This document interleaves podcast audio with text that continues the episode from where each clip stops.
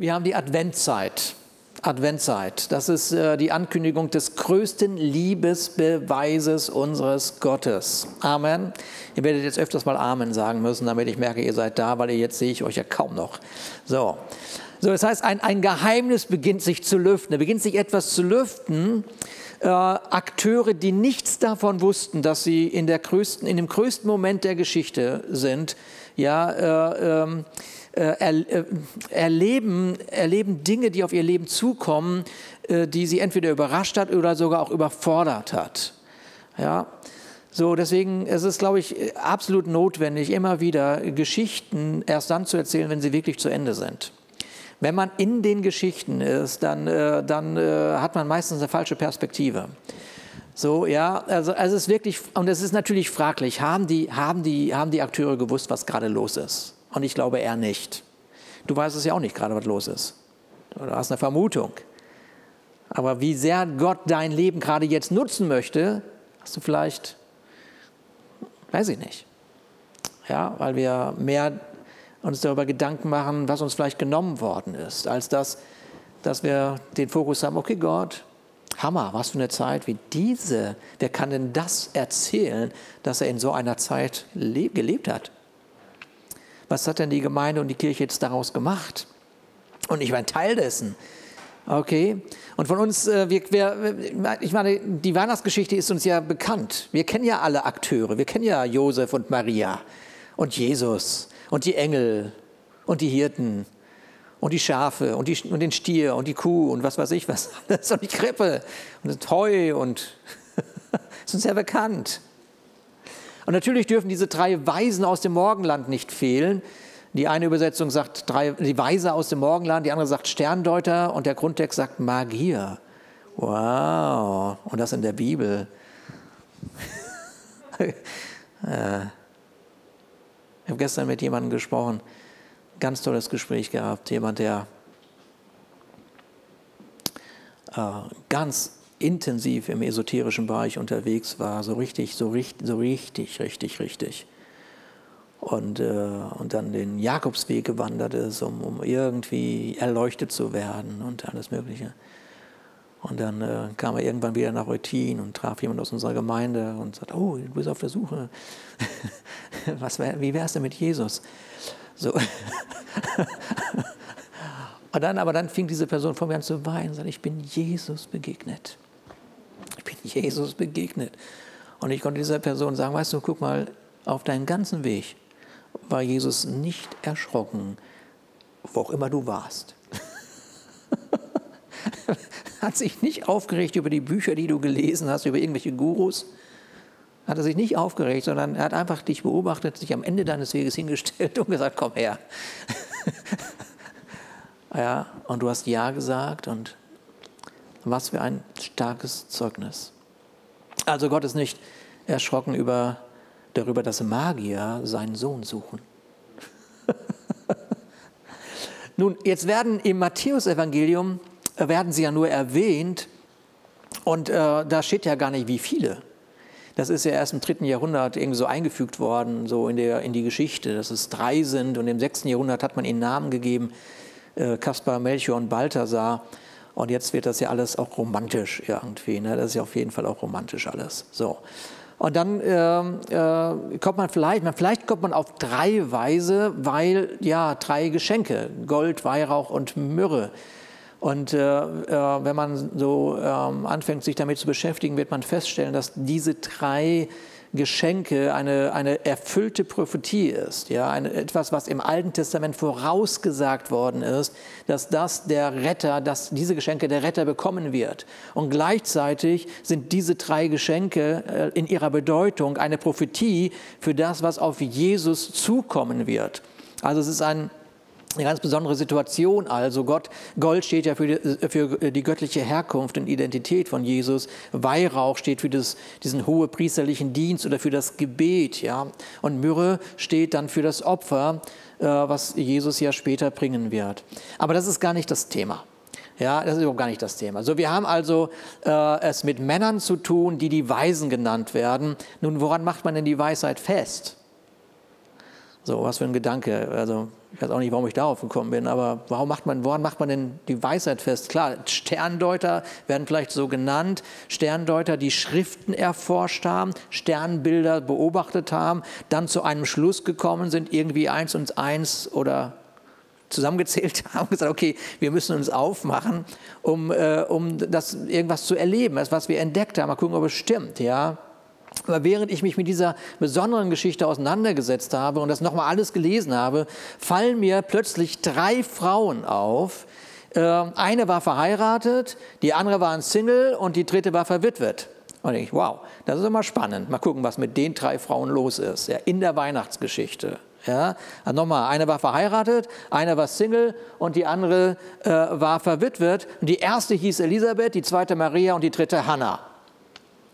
So, und jede dieser drei Frauen ging durch einen super schwierigen Lebensumstand, weil die Elisabeth, die erlebt erstmal eine Kinderlosigkeit und dann ist sie irgendwann zu alt, um überhaupt noch darüber nachzudenken, ja, kriege ich jetzt noch oder kriege ich jetzt nicht mehr? Wahrscheinlich eher nicht mehr. Ja, so, okay.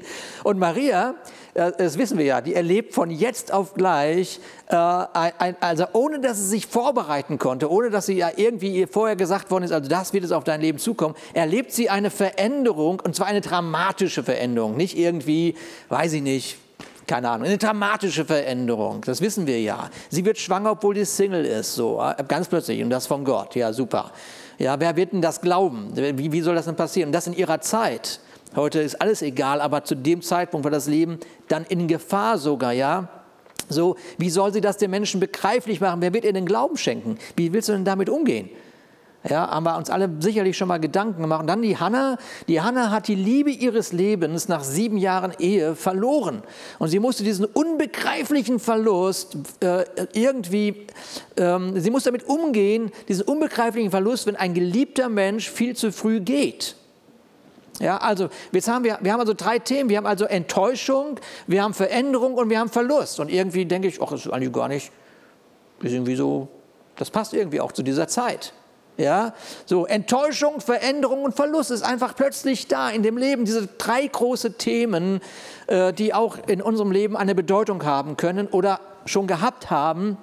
Und diese drei Frauen sind damit konfrontiert. Und je mehr ich mich mit ihrem Leben beschäftige, desto mehr sehe ich, wie sie diese Lebensthemen aufgrund von weisen Entscheidungen überwunden haben. Und plötzlich habe ich sie, drei weise Frauen.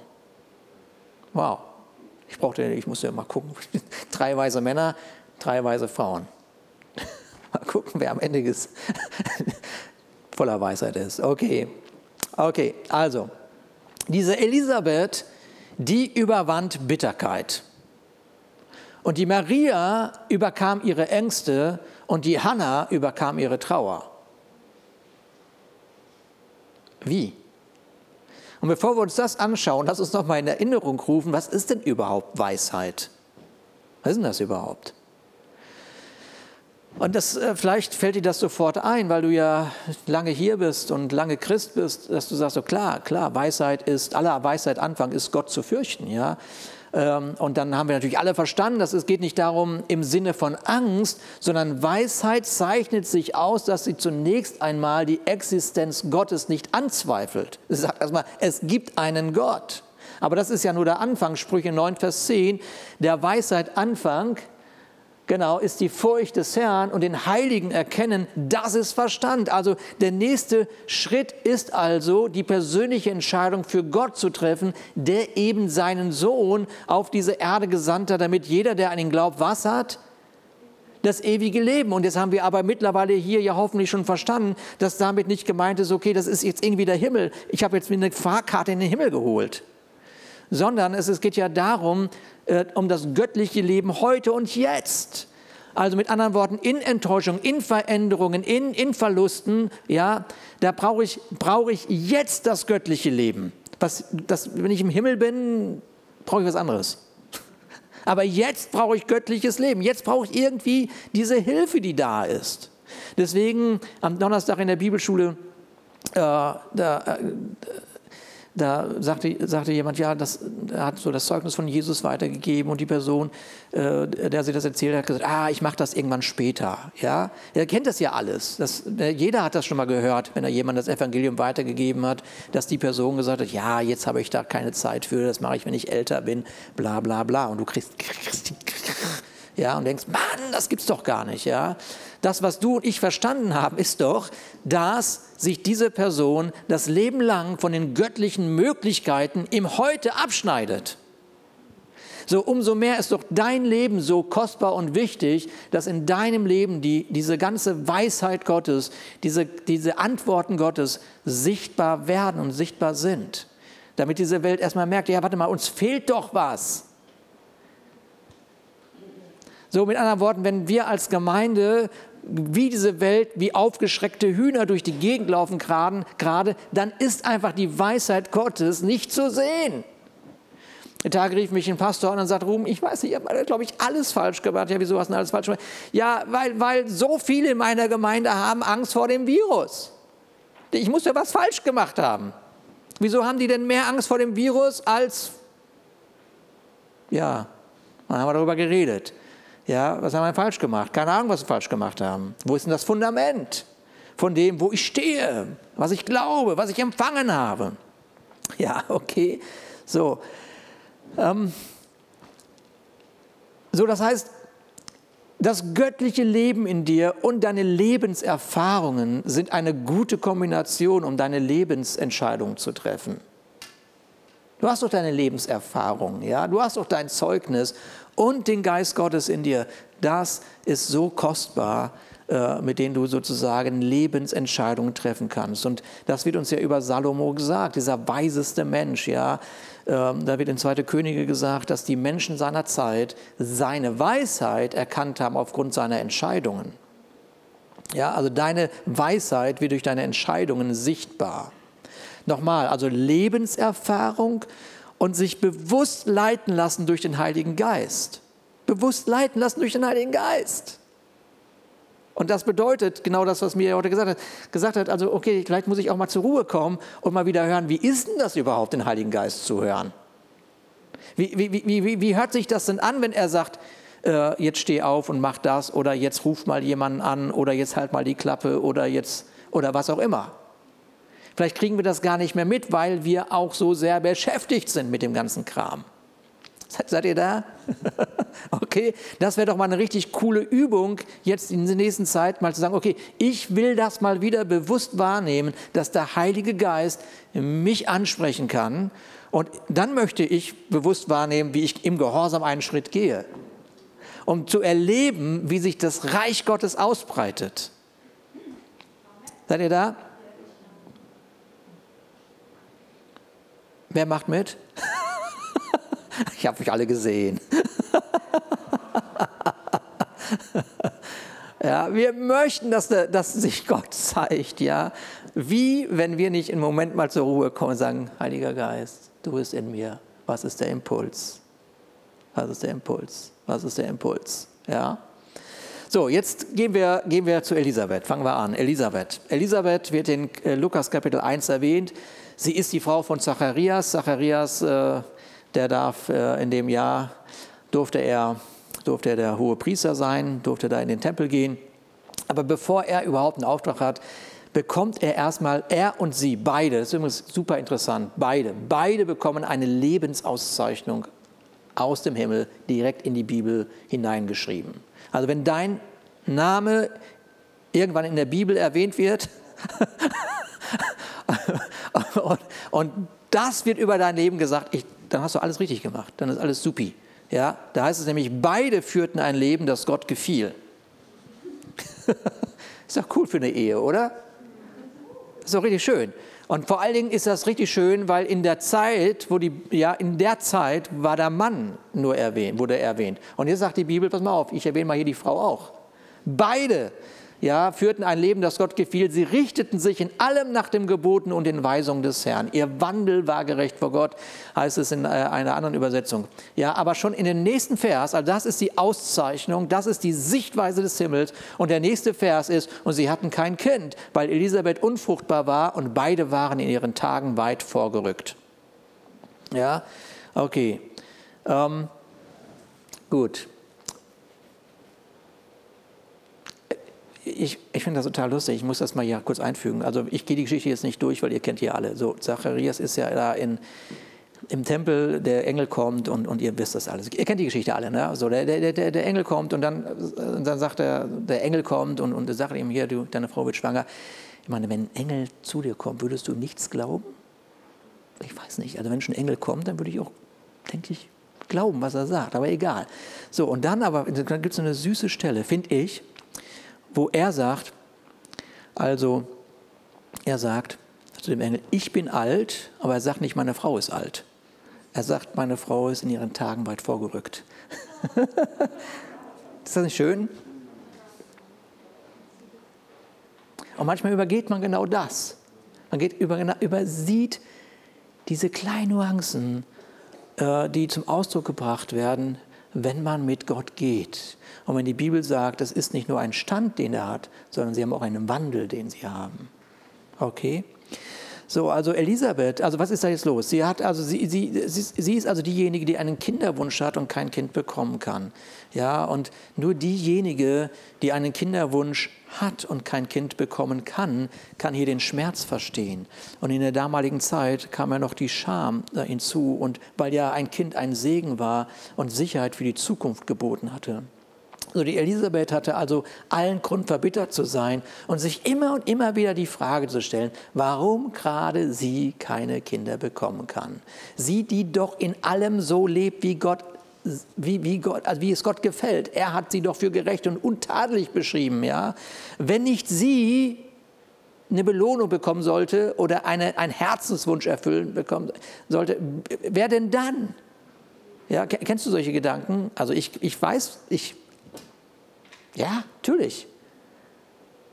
Und das sind aber genau die Momente, die den Unterschied machen und wo sich Weisheit zeigt oder eben auch nicht zeigt, weil, ich sagte es ja gerade schon, gerecht vor Gott zu sein, ist ein Stand, ja, den Gott uns schenkt, ein Identitätsstand, den er uns in seiner Gnade schenkt, aber er schenkt einen automatisch nicht einen guten Charakter. Ja, weil der Charakter wird durch die Summe deiner Entscheidungen bestimmt. Und bei Elisabeth sehen wir aber, dass ihr Stand vor Gott, ihr gerechter Stand vor Gott, auch einen untadeligen Wandel nach sich zog. Okay? So, was hilft denn unser Stand vor Gott, wenn jede Herausforderung und jede verzögerte Gebetserhörung, jede Unannehmlichkeit, jedes Ärgernis dazu führt, dass wir aus der Bahn geworfen werden oder die Leitung des Heiligen Geistes durch unser Leben nicht mehr sichtbar ist? So, ähm, jetzt werden wir also in das Lukas-Evangelium, in das, in das Leben dieser beiden Menschen hineingeführt und wir wissen, letztendlich wird sie ja doch schwanger und sie wird ja die Mutter von Johannes dem Täufer. Ja, und das Kapitel 1 gibt uns einfach den Aufschluss darin, dass Elisabeth nicht aufhört zu beten. Sie bleibt Gott fokussiert. Und auch wenn sie ihren eigenen äh, Zeitplan, ihren Bio-Zeitplan kannte, ja, ja, glaubte sie mehr an den Zeitplan Gottes. Und sie wusste, dass eine Verzögerung noch kein Nein ist. Ja, und dann hört sie später Jesus sagen, also oder nicht die Jünger hören, hören Jesus später über diesen Johannes sagen, Lukas 7, Vers 28. Machen wir einmal weiter. das ist übrigens Mats, den wir, gleich, äh, den wir gleich segnen werden, als kleine Überraschung für die Eltern. Also ich sage euch, dass unter denen, die von einer Frau geboren sind, keiner größer ist als Johannes. Mann, was für eine Auszeichnung für Johannes, aber was für eine Auszeichnung von, für Elisabeth, dass sie diesen Sohn hat. Äh, ja, okay. Mit anderen Worten, Gott hat etwas gesehen, was sie nicht sehen konnte. Und sie hätte sich das alles, sie hätte sich das alles, sie hätte das alles nicht erleben können, wenn, nicht dieser, wenn, wenn, sie, wenn sie nicht in Gott geblieben wäre. Wenn sie nicht in Gott geblieben wäre. Was für eine Auszeichnung, ja? So, Elisabeth entscheidet sich trotz ihrer Umstände, Gott zu vertrauen und damit versperrt sie aller Bitterkeit den Weg in ihr Herz. Amen. So, welche Umstände in deinem Leben könnten dazu führen, dass du eine verbitterte Person wirst? Das ist ja, es ist ja ein schleichender Prozess. Es ist ja nicht so, dass man plötzlich verbittert ist. Es ist, es ist ein schleichender Prozess. Eine Enttäuschung, na, es geht noch. Zweite Enttäuschung, ja, das hat er nicht so gemeint. Dritte Enttäuschung, das wussten sie nicht. Vierte Enttäuschung, jetzt reicht's aber. Fünfte Enttäuschung, ihr könnt mich alle. Sechste Enttäuschung, ein abgeklärtes Wegdrehen von den Menschen und von Gott. Ja, und so geht es immer so weiter. Deswegen ist es ein, ein, ein, ein schleichender Prozess, wo wir, wo wir wirklich unser Herz bewahren müssen, sagen, okay, eine weise Person wie Elisabeth, eine war vertraut Gott und seinen Zeitplänen, auch wenn es überhaupt keinen Sinn macht. Deshalb heißt es in den, im Psalm 31, ich aber, ich aber, Herr, ja, hoffe auf dich und spreche, du bist mein Gott, meine Zeit steht in deinen Händen.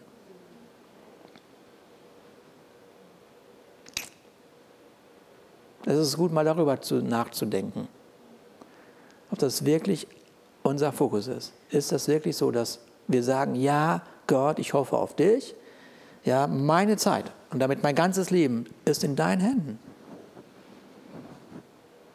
Und dann kommen wir zu Maria. Ja, sie wird so 15, 16 Jahre alt gewesen sein, allein das ist ja schon ein Hammer. Ja, in der Zeit hat man, war man so früh verlobt. Jetzt erscheint also der Engel Gabriel. Ja, so. Und ihre erste Reaktion ist ja logisch, völlig verständlich, ängstlich, verunsichert. Und das, was ihr der Engel sagt, ist ja nicht irgendwie noch, dass es besser wird. Ja, sind ja, ja toll, jetzt bin ich beruhigt. Nee, fürchte dich nicht. Doch, ich fürchte mich. Das ist ja super. Ich fürchte mich, ich bleibe auch so. Ich, ich habe wirklich Angst. Ja, Mann, äh, wie soll denn das gehen? Der Heilige Geist überschattet dich. Ja, super geht nicht mehr in die Sonne.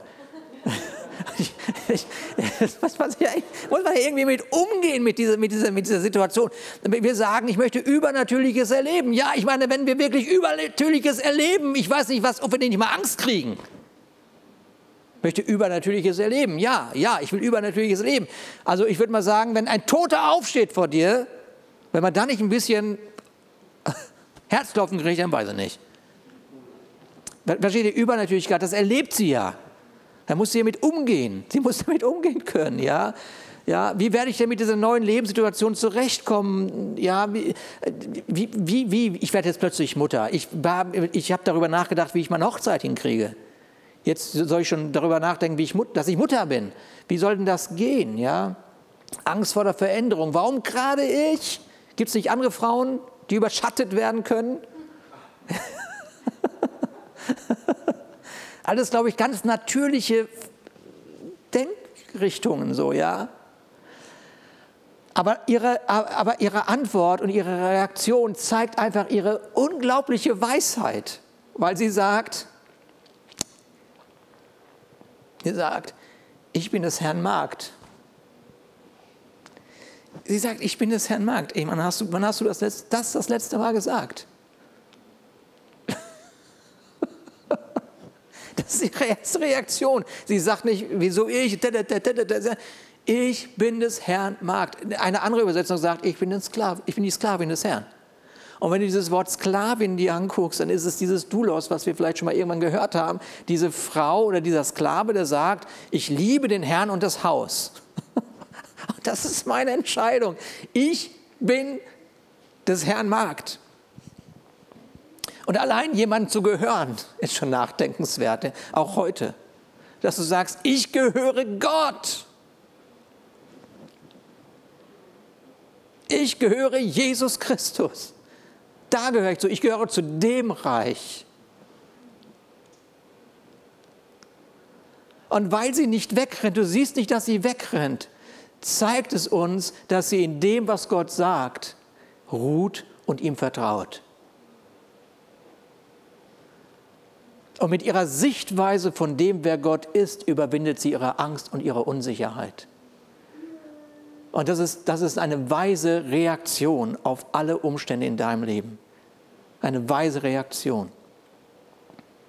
Und das, äh, das ist wieder, dass, dass sie, sie wusste mit Sicherheit, dass David im Alten Testament Folgendes betet über sein Leben. Er sagt, es erfüllt mich mit Freude zu tun, was dir, mein Gott, gefällt.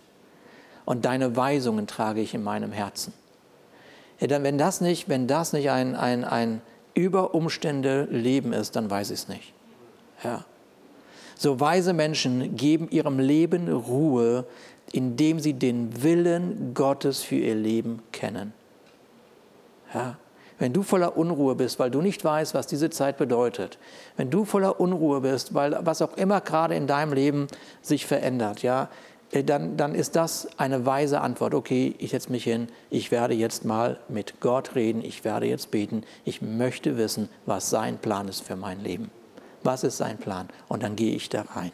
Ich gehe da rein. Ich werde das umsetzen. Ja, ich gehöre dem Reich Gottes. Ich gehöre Gott. Ja, dann wird dieser Spruch aus 1. Petrus, ihr seid ein königliches, priesterliches Geschlecht. Ihr seid sein Eigentum. Dann wird das ernst wahr und bringt etwas zum Ausdruck.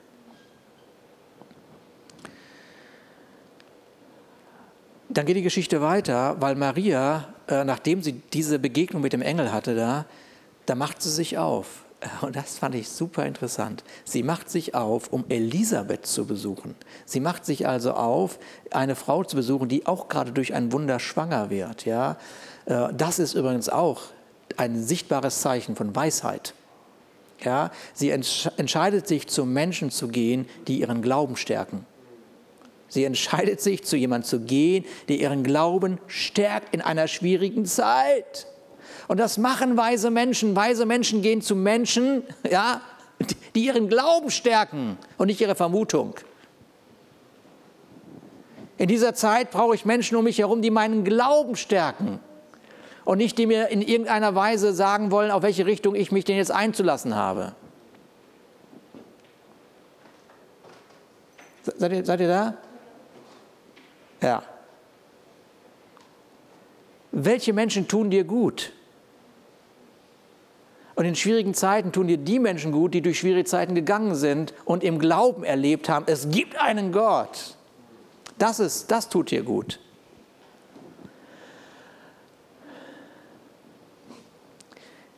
Ich habe darüber nachgedacht, so Mensch, ey, Maria, wieso gehst du nicht in dein Elternhaus?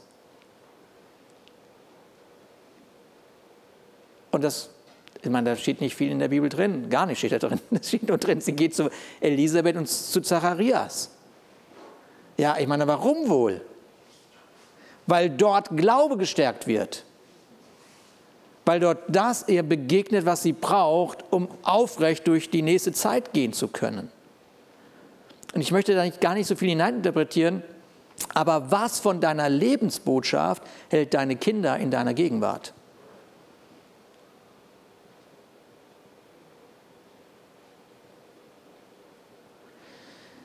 Und in der ersten Begegnung zwischen Maria und Elisabeth kommt es zu was? Zu Lobpreis. Ja, ein spontaner Lobpreis. Und zwar, sie erheben Gott über ihre Umstände. Da ist nicht, hat es dich auch getroffen? Oh nein, gut, dass du zu mir kommst. Ja, ja, ich weiß auch nicht, warum Gott das jetzt zulässt, keine Ahnung, ey, da müssen wir irgendwie durch und so. Es tut mir also wirklich auch leid und ich, ich hätte das gerne auch für dich noch getragen, dass du das nicht auch noch tragen musst. Hätte Gott mir doch Zwillinge gegeben und so. weißt, du, alle diese, diese, diese merkwürdigen menschlichen Reaktionen. Ja. Nein, die beiden begegnen sich und sie fangen an, einen Lobpreis zu machen. Und wenn du dir den Lobpreis anguckst, dann sind das alles Themen, die sie aus dem Alten Testament gelernt haben. Mit anderen Worten, sie kannten sogar das Wort Gottes in ihrem Lobpreis. Es gibt so viel in den Geschichten. Ich war mir auch, war mir auch ein Wundern. Ich dachte, ich könnte keine Weihnachtspredigt mehr halten, aber das ist die Weihnachtsbotschaft. Ja, okay. So beide bleiben also Gott fokussiert und es braucht genau diese Väter und diese Mütter, die verstanden haben, dass das Beste, was sie ihren Kindern geben können, ist, ihnen beizubringen, Gott zu vertrauen, trotz aller herausfordernden Umstände. Ja. Und jetzt kommen wir noch zu Hannah. Das machen wir ganz schnell.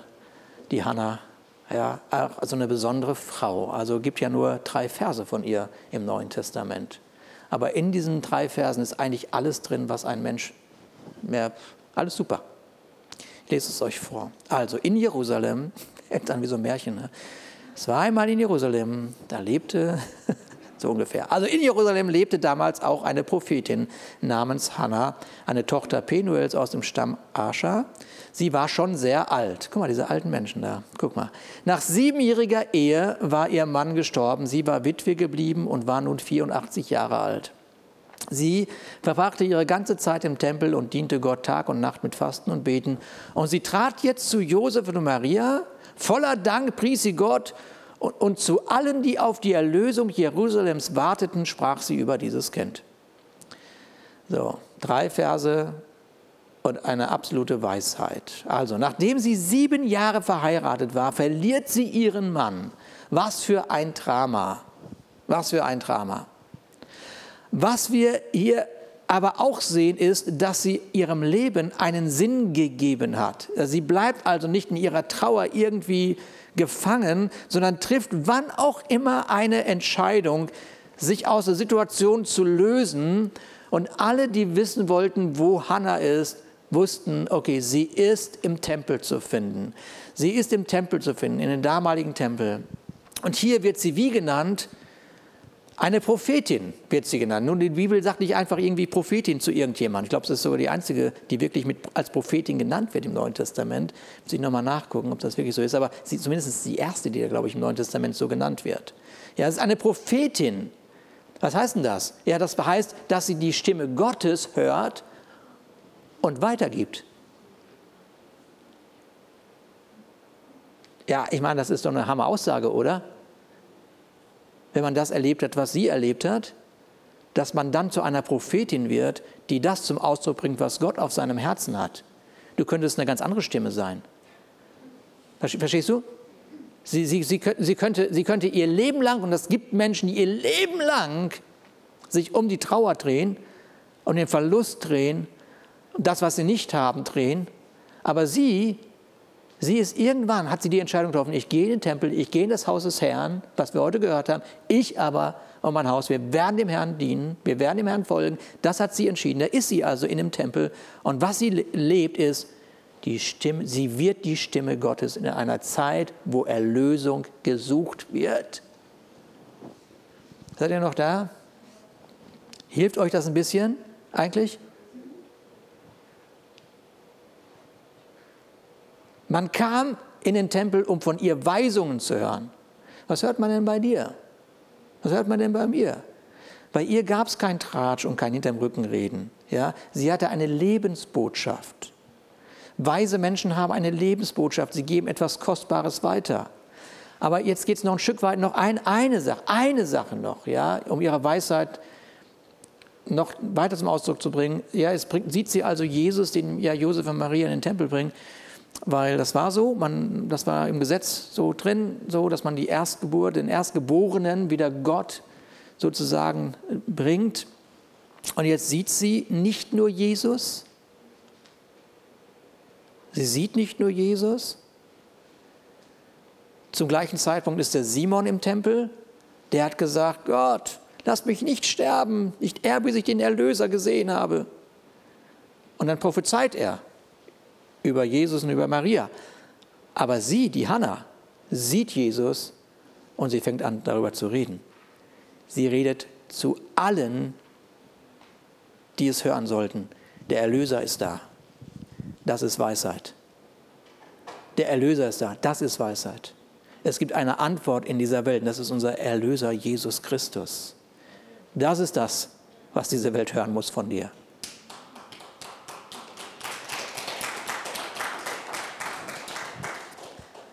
Der Weisheit Anfang ist die Furcht des Herrn und den Heiligen erkennen. Das ist Verstand. Wenn es etwas gibt, was ich uns wünsche, dann genau das.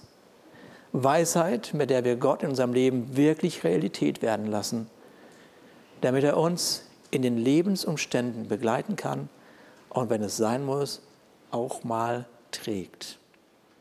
Amen. Lass uns nochmal aufstehen.